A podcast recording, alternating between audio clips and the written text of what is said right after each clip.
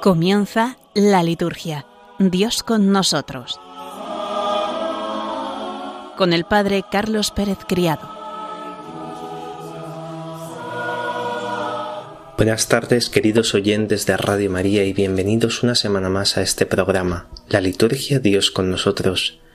Quédense con nosotros en Radio María, no cambien de sintonía, porque comenzamos ya.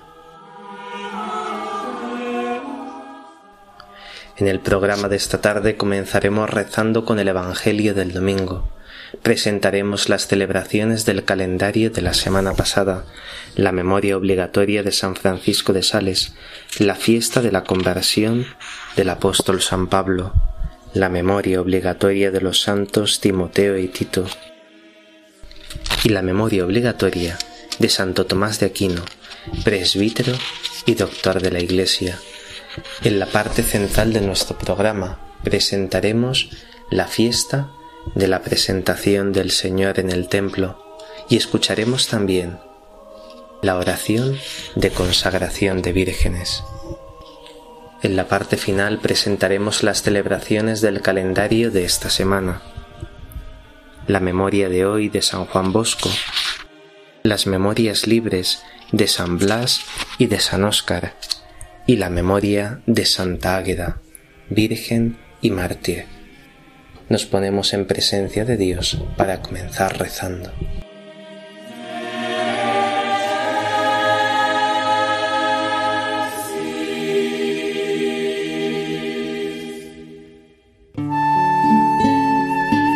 Del Evangelio según San Lucas. En aquel tiempo Jesús comenzó a decir en la sinagoga, Hoy se ha cumplido esta escritura que acabáis de oír. Y todos le expresaban su aprobación y se admiraban de las palabras de gracia que salían de su boca. Y decían, ¿no es este el hijo de José? Pero Jesús les dijo, Sin duda me diréis aquel refrán, Médico, cúrate a ti mismo, haz también aquí, en tu pueblo, lo que hemos oído que has hecho en Cafarnaún. Y añadió, En verdad os digo, que ningún profeta es aceptado en su pueblo. Puedo aseguraros que en Israel había muchas viudas en los días de Elías, cuando estuvo cerrado el cielo tres años y seis meses, y hubo una gran hambre en todo el país. Sin embargo, a ninguna de aquellas fue enviado Elías, sino a una viuda de Sarepta, en el territorio de Sidón. Y muchos leprosos había en Israel en tiempos del profeta Eliseo, sin embargo, ninguno de ellos fue curado, sino Naamán el sirio. Al oír esto, todos en la sinagoga se pusieron furiosos, y levantándose, lo echaron fuera del pueblo, y lo llevaron hasta un precipicio del monte sobre el que estaba edificado su pueblo, con intención de despeñarlo. Pero Jesús se abrió paso entre ellos y seguía su camino.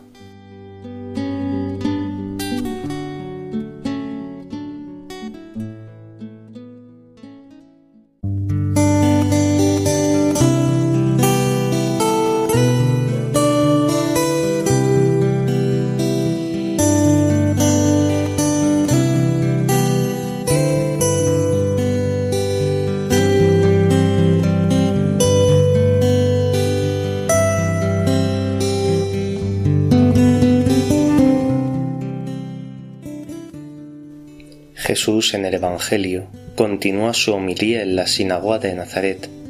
Él es el médico y el profeta que Dios envía al mundo. Sus coetáneos no le pueden comprender. Ellos saben sus orígenes humanos. ¿No es este el hijo de José? Y desconocen el origen divino del Mesías. Su misión está en continuidad con los grandes profetas de Israel, Elías y Eliseo. También su destino él busca la fe que el pueblo elegido no quiere ofrecer a su Dios y se convertirá en un don ofrecido a los paganos como la viuda de Sarepta de Sidón o Naamán de Siria.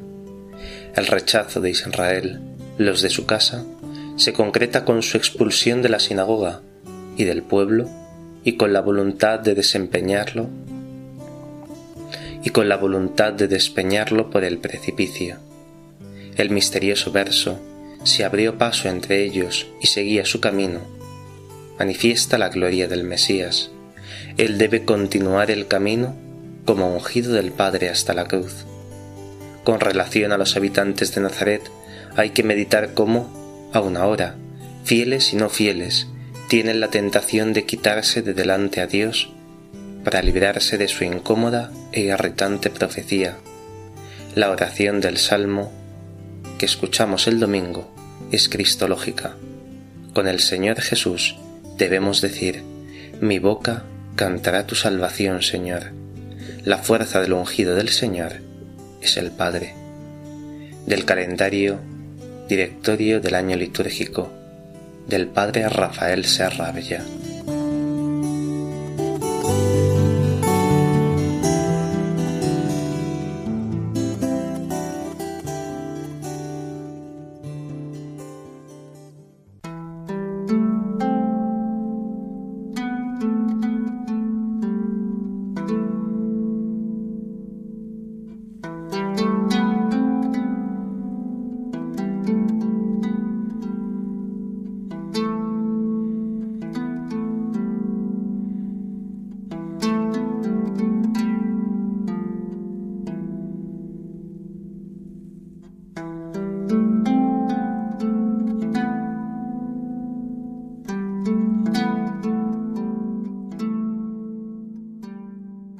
El día 24 de enero celebramos la memoria de San Francisco de Sales, obispo y doctor de la Iglesia. Es conocido como el santo de la amabilidad porque fue precisamente alguien que encontraba entre sus fragilidades su mal carácter.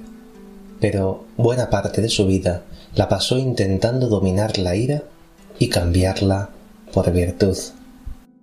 Dios, por haber cooperado con su gracia, le concedió la victoria de la santidad. San Francisco de Sales fue obispo de Ginebra y allí restableció la Iglesia católica con dos armas, la oración y la caridad. A través de sus libros cultivó la vida espiritual del laicado. Una de sus célebres obras, el opúsculo Introducción a la vida devota, escribe así Quiero una piedad dulce, suave, agradable, apacible. En una palabra, una piedad sincera y que se haga amar primeramente de Dios y después de los hombres. San Francisco de Sales, junto con Santa Juana Francisca de Chantal, fundó la Orden de la Visitación. Murió en el año 1622 y es el patrono de los periodistas y de los escritores católicos. Una frase con la que podemos meditar. Reprender a los demás es muy fácil, pero es muy difícil mirarse bien a sí mismo. El día 25 celebramos la fiesta de la conversión del apóstol San Pablo. Pablo pasó de rechazar por completo a Jesús a admirarse y dedicarse a la evangelización. En el capítulo 9 de los Hechos de los Apóstoles se cuenta cómo Pablo, un joven judío conocido como Saulo, se dedicaba a perseguir a los cristianos. Este joven estaba preocupado ante la expansión que estaba teniendo el cristianismo y por eso salió a combatirlo con el firme propósito de destruirlo.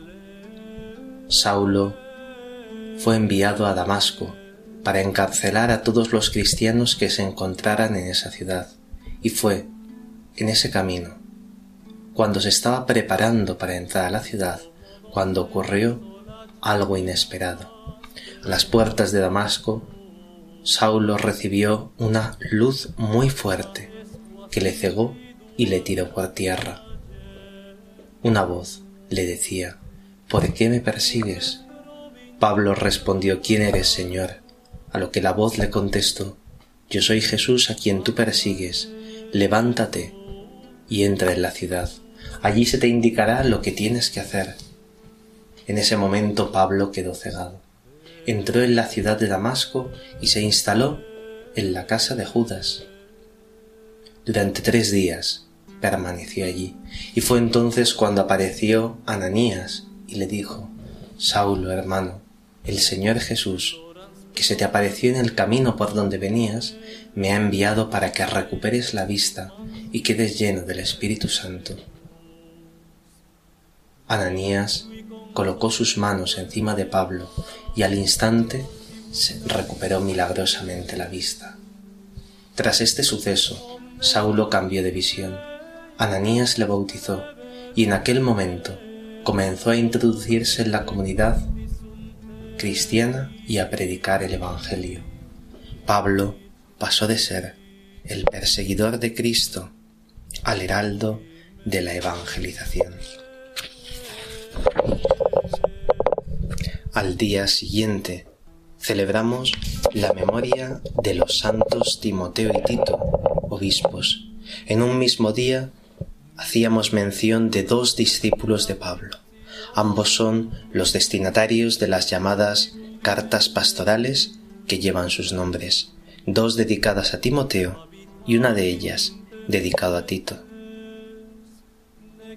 Ambos discípulos de Pablo recibieron la imposición de las manos para ejercer el episcopado.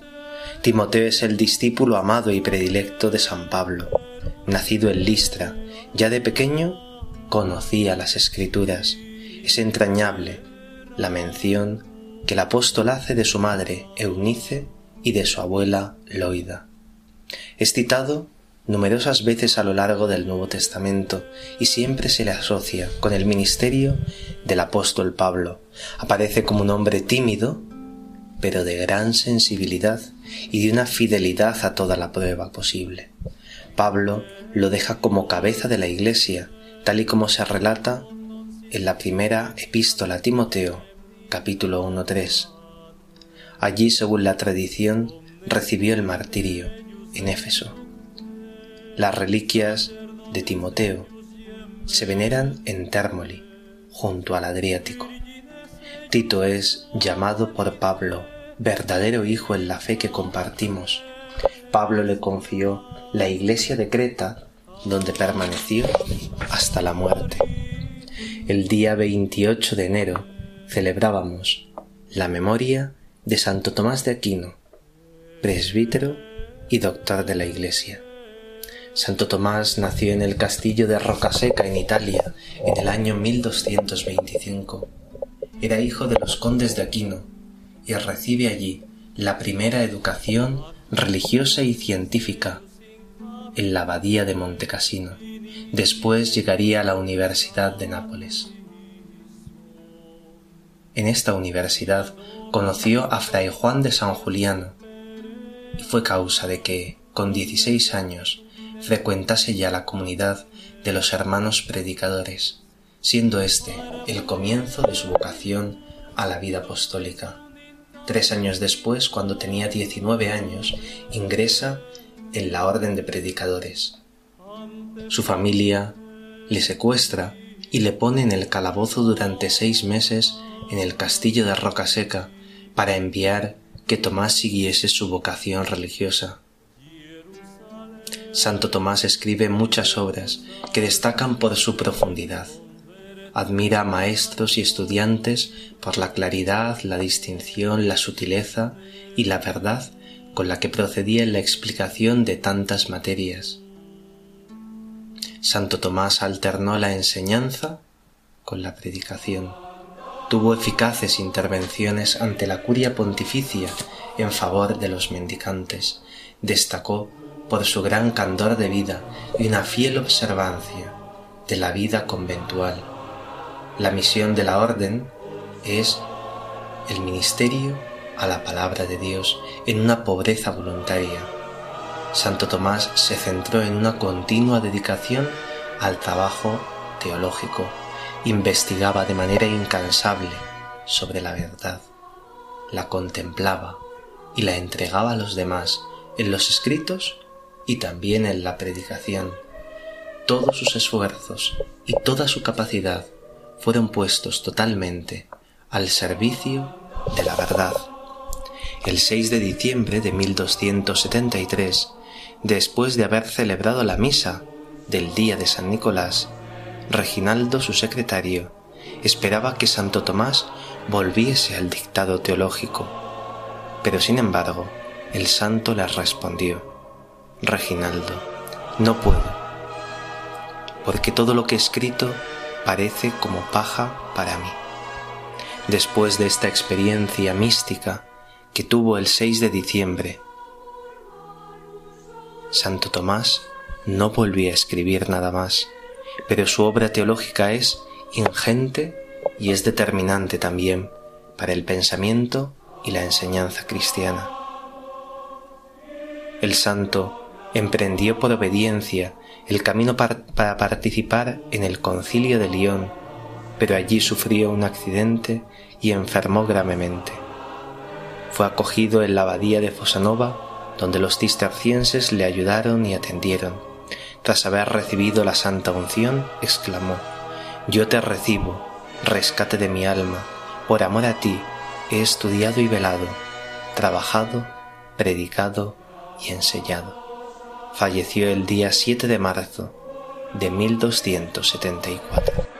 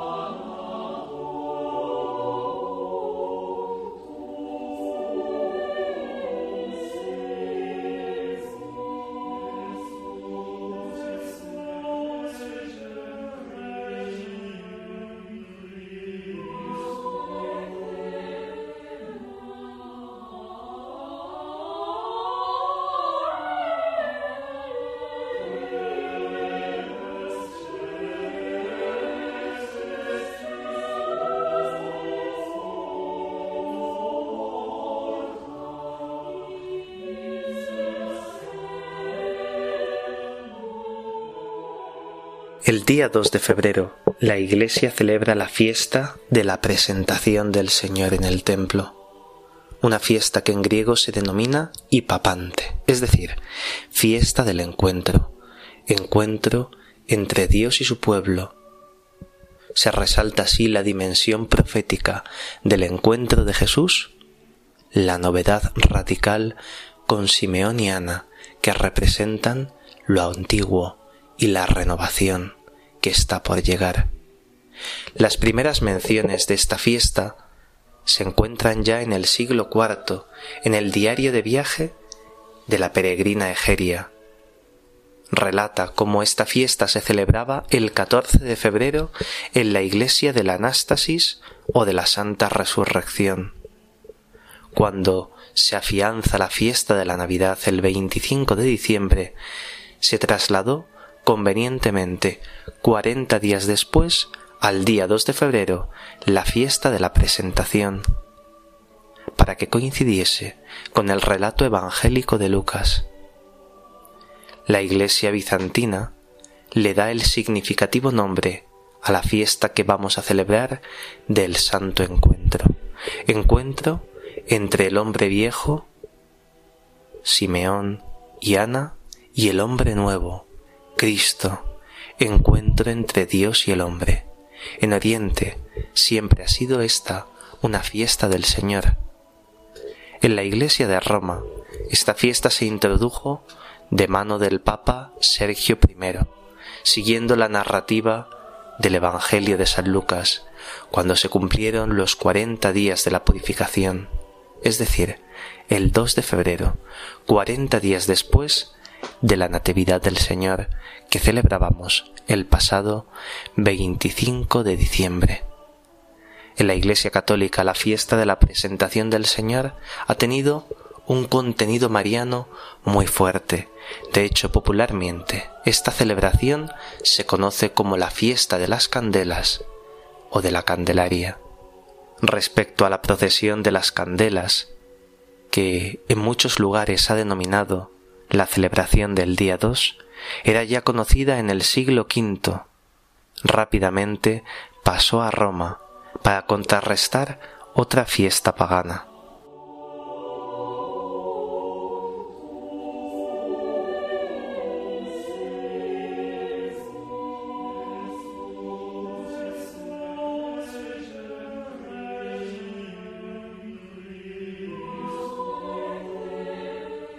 La fiesta del día 2 tiene dos formas distintas de celebración.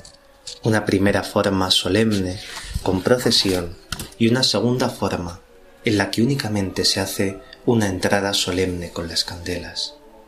De la entrada con procesión encontramos esta preciosa antífona. Adorna tu tálamo Sión y recibe a Cristo Rey. Abraza a María, puerta del cielo pues ella conduce al reino de la gloria, luz nueva.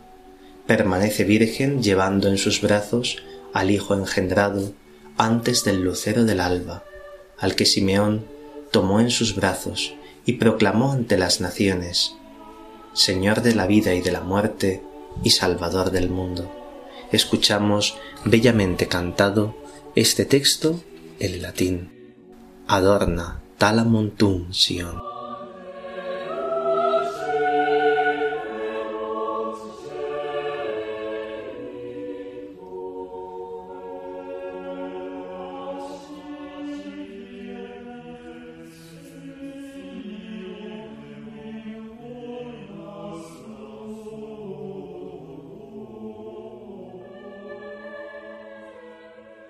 La iglesia bizantina tiene estos preciosos troparios para el día de la fiesta.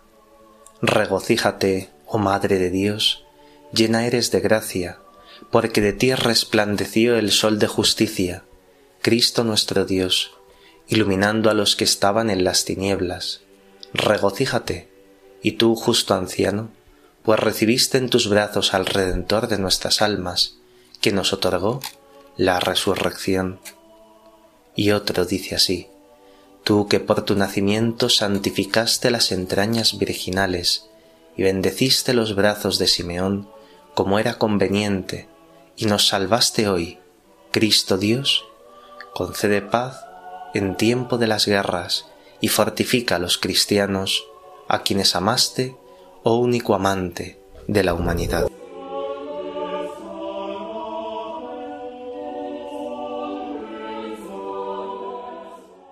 Muchos autores han explicado el sentido espiritual de los cirios que los fieles llevan en sus manos durante la procesión del día de la presentación del Señor.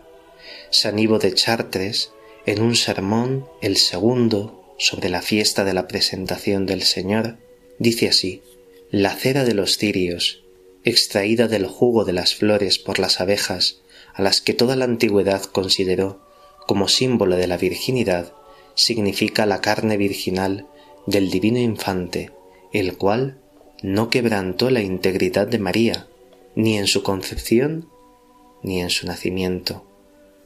En la llama del cirio nos hace ver el santo obispo la figura de Cristo que vino a iluminar nuestras tinieblas. También San Anselmo, en sus enarraciones sobre San Lucas, explica este mismo misterio y nos dice que hay que considerar tres cosas en el cirio, la cera, la mecha y la llama. La cera, la mecha y la llama, y explica cómo la cera es obra de la abeja virgen, es la carne de Cristo. Dice que la mecha es el interior, es el alma, y que la llama que brilla en la parte superior es la divinidad de Cristo. Antiguamente eran los fieles los que llevaban estos cirios, estas candelas a la iglesia el día de la presentación, para que fuesen bendecidos con los que llevaban en la procesión los sacerdotes y los ministros. En algún lugar quizá se conserve esta costumbre de que los fieles lleven los fieles a la celebración, pero en la mayor parte son los sacerdotes los que dan estos cirios a los fieles para que tenga lugar esta preciosa procesión y esta celebración de la fiesta de la presentación del Señor.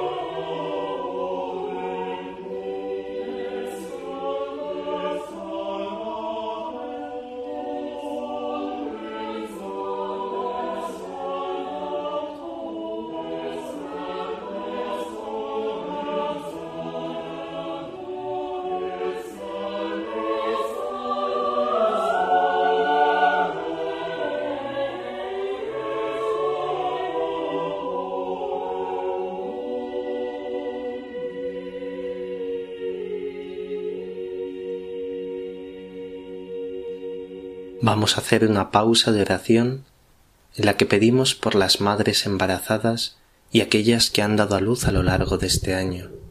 Lo hacemos en la cercanía de la fiesta de la presentación del Señor. Escucharemos el cántico evangélico Nun dimitis. Ahora, Señor, según tu promesa, puedes dejar a tu siervo irse en paz.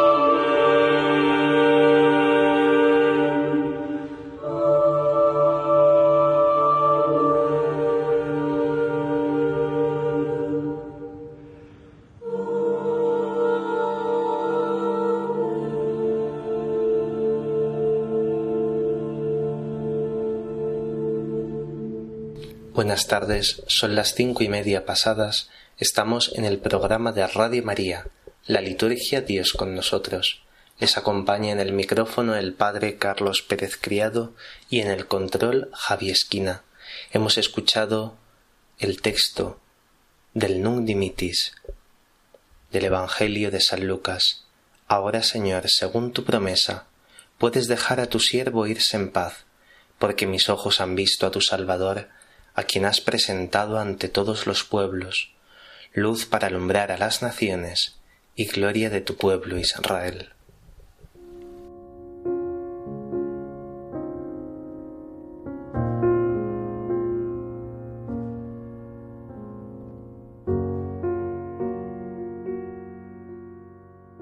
Esta fiesta del Señor tiene un prefacio propio que se llama El misterio de la presentación del Señor y dice así, En verdad es justo y necesario, es nuestro deber y salvación, darte gracias siempre y en todo lugar, Señor Padre Santo, Dios Todopoderoso y Eterno, porque tu Hijo, eterno como tú, es presentado hoy en el templo y es mostrado por el Espíritu como gloria de Israel y luz de las naciones. Por eso nosotros, llenos de alegría, salimos al encuentro de tu Salvador mientras te alabamos con los ángeles y los santos. El día 2 de febrero es un día apropiado para la pastoral con las madres que han dado a luz en ese año. Qué bueno sería que los párrocos convocasen, escribiendo previamente a las madres que han dado a luz ese año, y les invitasen a la celebración festiva del día 2. La Iglesia siempre ha valorado de manera especial las celebraciones vespertinas con la luz encendida por su relación con la Pascua, una luz encendida que espera la resurrección y que espera también la vuelta del Señor. El día 2 de febrero se celebra la jornada de la vida consagrada. El objetivo es ayudar a toda la Iglesia a valorar cada vez más el testimonio de quienes han elegido seguir a Cristo de cerca y dedicar toda su vida por entrega a Él. Hacemos hoy memoria de esta vida consagrada, tanto activa como contemplativa, tanto masculina como femenina, tantos monasterios y tantos conventos a lo largo de nuestra geografía, que con su oración mantienen viva esa lámpara de la fe y mantienen viva la caridad fraterna. También hoy hacemos memoria de las vírgenes consagradas, otra forma de vida consagrada al Señor. La virginidad consagrada es la primera forma de vida consagrada en la Iglesia. Ya San Ambrosio hace mención de las vírgenes consagradas y de la importancia que tienen para la fecundidad de la Iglesia. Ellas dicen él dice que tienen que ir cubiertas con un velo, es decir, las vírgenes van cubiertas con el poder y con la gracia del Espíritu Santo. Eso es lo que significa el velo que vemos en tantas y tantas religiosas. Sus vidas está puesta bajo la acción del Espíritu Santo. Y esta es la oración con la cual las vírgenes consagradas reciben esa especial consagración. Oh Dios, que moras complacido en los cuerpos castos y amas con predilección las almas vírgenes. Oh Dios, que en tu Hijo, por quien todo fue hecho, has restaurado la naturaleza humana, dañada en nuestros primeros padres por fraude del maligno. Tú no sólo has devuelto al hombre la santidad original, sino que lo llevas a experimentar ya en esta vida los dones reservados para el mundo futuro y así haces a quienes viven aún en la tierra semejantes a los ángeles del cielo. Mira, Señor, a estas hijas tuyas, que poniendo en tus manos su deseo de continencia, te ofrecen aquella virginidad que tú mismo les hiciste desear. ¿Cómo, Señor, un alma que vive aún en carne mortal podría dominar las leyes de la naturaleza, limitar la libertad de escoger lo que es lícito elegir una vida no común y vencer los estímulos de la edad, si tú, Señor, no enciendes en ella el amor a la virginidad, si tú no alimentas continuamente este deseo y no la fortaleces en su propósito? Pero tú, Señor, al derramar tu gracia sobre todos los pueblos, suscitaste de entre todas las naciones herederos del Nuevo Testamento, innumerables como las estrellas del cielo, entre los dones que concediste a tus hijos, nacidos no de la sangre, ni del amor carnal, sino de tu espíritu, quisiste otorgar a algunos el don de la virginidad. Así, sin menoscabo del valor del matrimonio y sin pérdida de la bendición que ya al principio del mundo diste a la unión del hombre y la mujer, algunos de tus hijos, inspirados por ti, renuncian a esa legítima unión, y sin embargo apetecen lo que en el matrimonio se significa, no imitan lo que en las nuncias se realiza, pero aman lo que en ellas se prefigura. La virginidad ha reconocido a su autor, y aspirando a la integridad angélica, se entrega al tálamo y al amor de aquel que es del mismo modo hijo y esposo de la virginidad. Te pedimos, pues, Señor, que protejas con tu auxilio y guíes con tu luz a estas hijas tuyas, que desean que tu bendición confirme y consagre su propósito. Líbralas del antiguo enemigo, más sutil en sus engaños, con aquellos que tienen aspiraciones más altas. Que no las sorprenda nunca adormecidas, para empañar el brillo de su perfecta castidad, no sea que arrebate de estas vírgenes aquello que honra a la mujer casada. Que brille en ellas, Señor, por el don de tu Espíritu, una modestia prudente, una afabilidad juiciosa, una dulzura grave, una libertad casta, que sean fervientes en el amor y nada amen fuera de ti, que sean dignas de alabanza, pero no busquen ser alabadas, que te glorifiquen, Señor, por la santidad de su cuerpo y por la pureza de su espíritu, que por amor te teman y con amor te sirvan, que tú seas su honor, su gozo, su deseo, encuentren en ti descanso en la aflicción, consejo en la duda, fuerza en la debilidad, paciencia en la tribulación, abundancia en la pobreza, alimento en el ayuno, remedio en la enfermedad. Que en ti, Señor, lo encuentren todo y sepan preferirte sobre todas las cosas.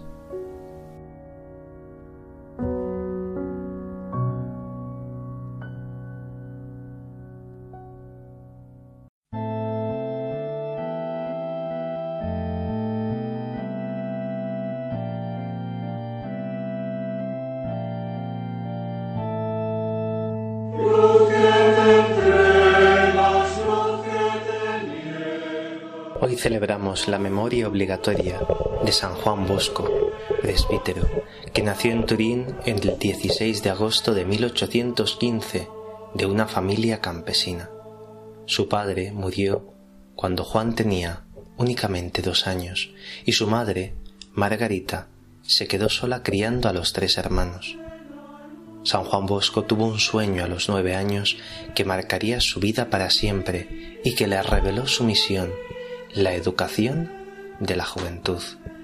En el año 1841 recibió la ordenación sacerdotal y viendo las necesidades de tantos chicos sin hogar, organizó un oratorio festivo en uno de los barrios más pobres de Turín, donde los niños y los jóvenes se reunían para jugar, para aprender un oficio y para recibir catequesis. De los primeros chicos surgieron sus primeros colaboradores. Se desarrolló así el sistema preventivo, es decir, un sistema educativo que está basado en la razón, en la religión y en el amor. Más tarde, Don Bosco, como popularmente se le conoció, fundó la congregación de los salesianos dedicada a la educación, luchando contra todas las formas de pobreza y tomando como propio lema Dami Animas Ceteratole. A los 72 años, el 31 de enero de 1888, murió don Bosco. Fue canonizado el 1 de abril de 1934. San Juan Pablo II lo declaró Padre y Maestro de la Juventud. Sus restos descansan en la Basílica de María Auxiliadora, en Turín. Entre las últimas recomendaciones de San Juan Bosco se encuentra esta. Propagad la devoción a Jesús sacramentado y a María Auxiliadora, y veréis lo que son los milagros. Ayudad mucho a los niños pobres, a los enfermos, a los ancianos y a la gente necesitada, y conseguiréis grandes bendiciones y ayudas de Dios. Os espero en el paraíso.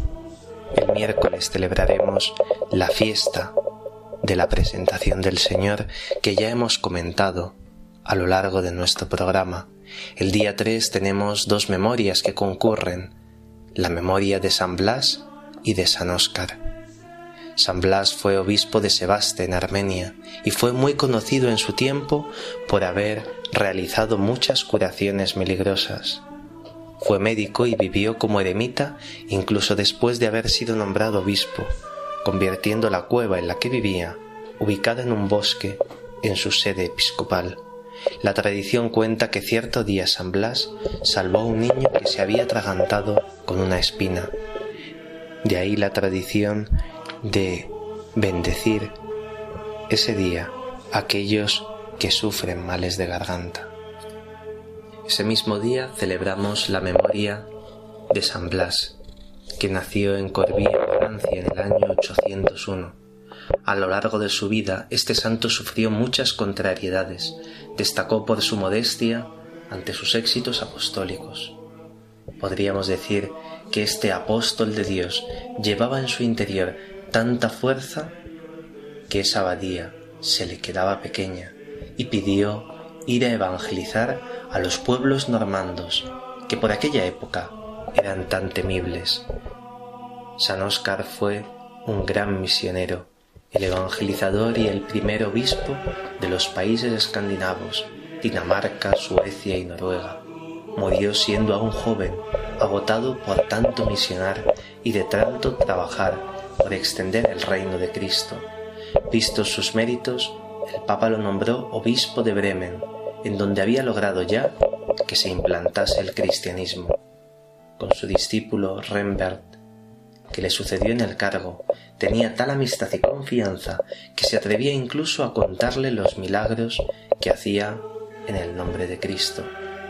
Era tan humilde que al preguntarle un día a su discípulo acerca de lo que hacía de prodigioso, le dijo estas palabras, si tuviera el don de hacer milagros, el primero que haría sería cambiar mi mala naturaleza por la de un hombre honesto.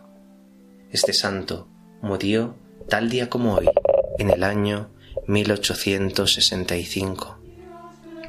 El día 5 de febrero celebramos la memoria de Santa Águeda de Catania, joven cristiana de la isla de Sicilia que murió mártir en el siglo III había sido prometida en matrimonio a un gobernador de la isla, pero ella no acepta esta propuesta por haber sido consagrada a Dios desde su infancia.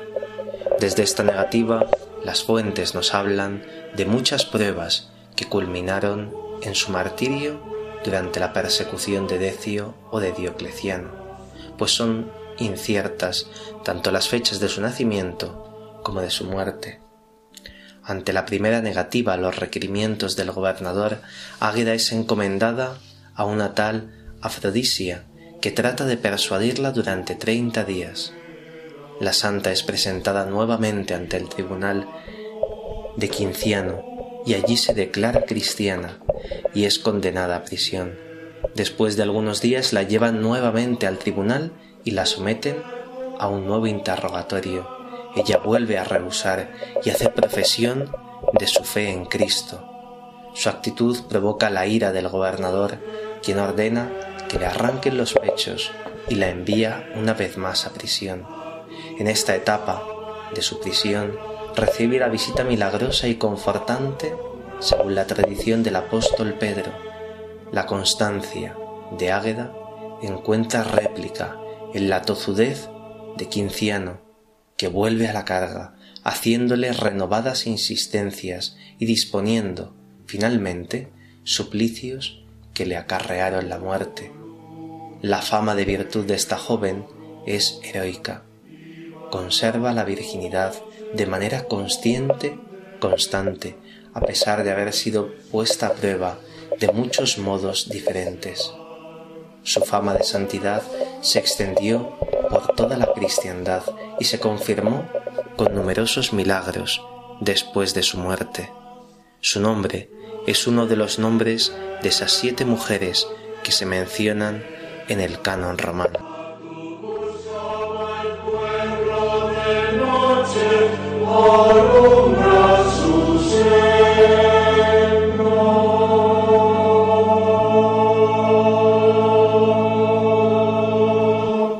Acabamos el programa encomendándonos a la Madre de Dios. Lo hacemos de la mano de este canto, hija de Sión, que recoge las profecías de Sofonías e Isaías sobre María.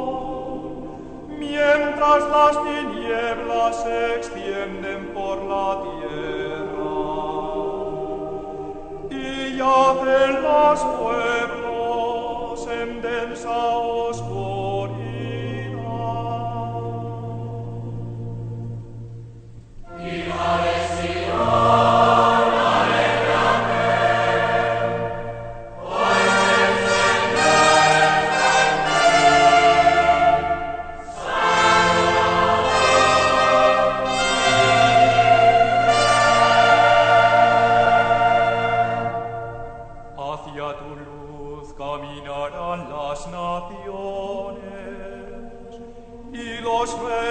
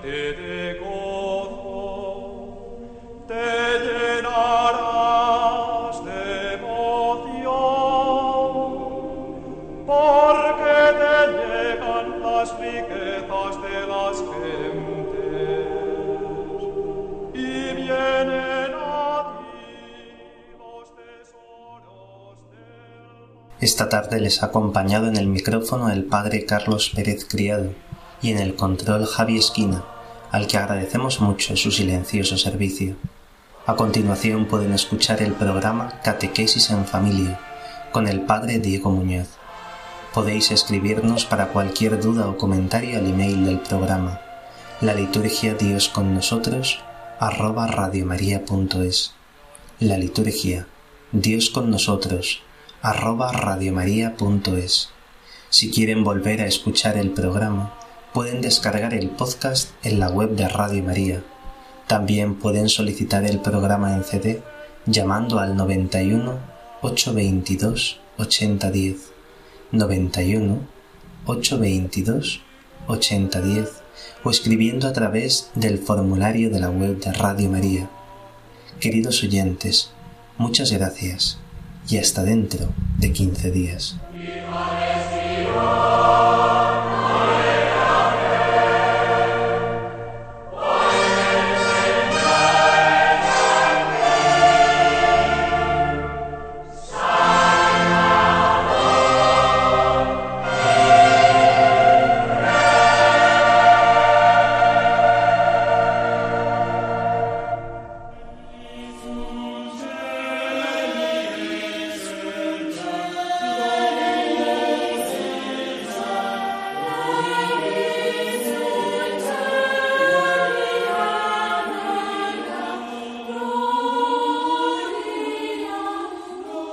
Así concluye la liturgia. Dios con nosotros, con el Padre Carlos Pérez Criado.